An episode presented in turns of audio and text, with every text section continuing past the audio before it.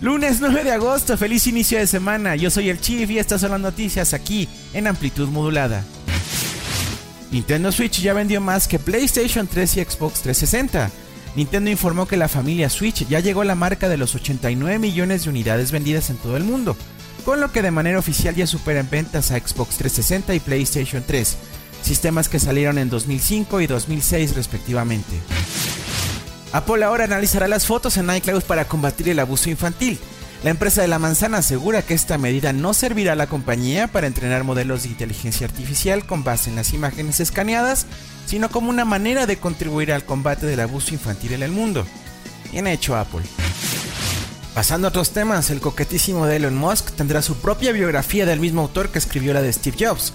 Elon Musk será el nuevo protagonista de la biografía que está trabajando Walter Isaacson el mismo autor que se encargó de escribir el libro de Steve Jobs poco después de su muerte.